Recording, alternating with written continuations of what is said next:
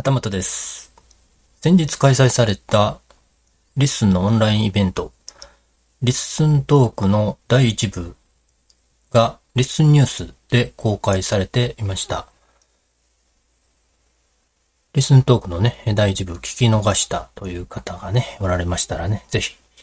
聞いてみてください。概要欄にリンクを貼っておきます。概要欄に写真をね、一枚貼ってるんですけれども、何の写真かというと、手作りハンバーグの写真を貼ってます。これは何かと言いますと、えっ、とね、ノートに以前ね、投稿してまして、えー、ノートの見出し画像としてみんなが使えるように、他の人も使えるようにしている画像です。とね、ノートの機能としてね、みんなのフォトギャラリーというサービスがありましてね、誰かの投稿した画像、写真を他の人がノートの記事書くときに見出し画像として使うことができるという、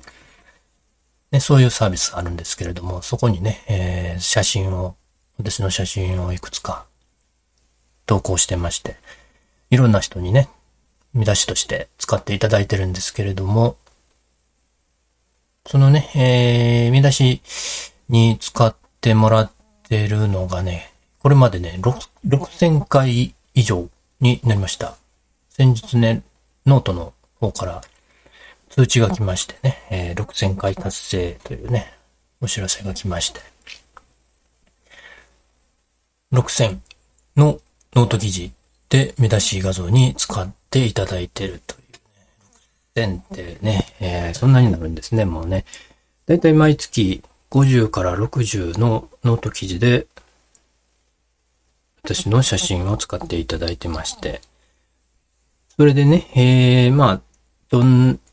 使っていただいた方のね、ノート記事ね、ちょっと紹介したいなと思って、毎月ね、10日ぐらいに、ノートを、ノートにまとめてね、まあ全部じゃないんですけれども、50も60も全部貼る、貼るとね、結構、えー大変だということで、どれぐらいでしょうかね、毎月10ぐらい選んで、ノートに貼り付けて、えー、投稿してます。で、昨日、今朝、え、昨日か、今朝か、えー、また投稿したんですけれども、9月分としてね、えー、今年の9月に画像、私の写真を使っていただいたノート記事として、えー、投稿しました。でね、えーなぜかわからないんですけれども、その時にね、手作りハンバーグの写真が結構多く使われてて、えー、どういう感じなんですかね。検索に乗りやすかったんでしょうけれども、なぜハンバーグだったのかはちょっとわかりませんが。でね、その写真、どういう写真かというとね、えー、玉ねぎの代わりにね、もやしでハンバーグ作った時の写真なんですよ。ハンバーグ好きなんですけれども、よく作るんですけれども、一番大変なのがね、玉ねぎのみじん切りじゃないですか？ね、あの、手作りでハンバーグ作る人にとっては、いつもね、悩ましいところなんじゃないかなと思うんですけれども、泣きながらね、玉ねぎをみじん切りする。上手な人はね、そんなことならないのかもしれないんですけれど。ね、えー、私の場合、ちょっともうね、涙がこぼれ落ちる感じで、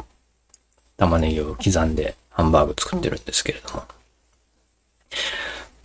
ハンバーグね、一見難しそうなんですけれども、その玉ねぎ以外のところはね、意外と簡単で、手間もかからなくてすぐできるんですよ。でね、最近、冷凍の玉ねぎのみじん切りが売ってまして、それね、とても助かるのでね、それさえあればね、えーもう、ハンバーグとかも簡単に作ってしまえるという便利な世の中になりました。で、以前ノートにね、そのもやしハンバーグのことをね、えーちょっと投稿したら、えっ、と、コメントいただきまして、これは、えっ、と、なんて言うんでしょう、えなさんっていう方ですかね。玉ねぎの代わりにね、エリンギを使うといいですよというコメントいただきまして、なんかシャキシャキ感が出るらしくて、えー、なるほどなと思って、ちょっとね、まだ試していないんですけれども、今度ね、えー、エリンギでチャレンジしてみたいなと思ってます。エリンギもね、大好きなんでね。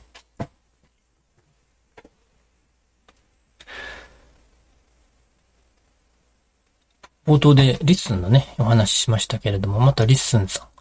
ん、新しい機能が追加されてましたね。えー、ラウドネスノーマライズ機能。まあ、これ何、要するに何かと言いますと、他のエピソードとの音量の感じ方を揃えるというね、ことなんですけれども、9月の初めぐらいでしたかね、あの、ポトフさんというね、ポッドキャスターさんのディスコードがあるんですけれども、そこの中でね、ちょっとスマホの収録のね、音量について話題になった時に、誰でもサクッとスマホ収録のラウドネス調整ができる機能がリスンにあると嬉しいんですけどね、みたいなことをね、え、雑談がてら書いたんですけれども、ちょっとね、技術的にはかなり難しそうなので、なかなか無理かなと思ってたんですけれども、こんなにね、早くできるとは思っていなかったですね。そのね、リッスンのラウドネス機能ね、えー、もうすでに、もう出た瞬間ですかね、メチコさんというね、えー、別のポッドキャスターさん、メチステバックステージというポッドキャストで、そのね、自動ラウ、ラウドネス調整ね、したもので配信されてました。それもね、概要欄にリンクを貼っておきますので聞いていただけるといいかなと思いますけれども、まあ、他のエピソードとね、聞き比べると違うわかると思うんですけれども、まあ、もともとね、このメチステバックステージというのが、えー、音圧足りてるので、まあ、調整必要ない配信かもしれないなと思うんですけれども、まあ、聞いてみてね、その違いは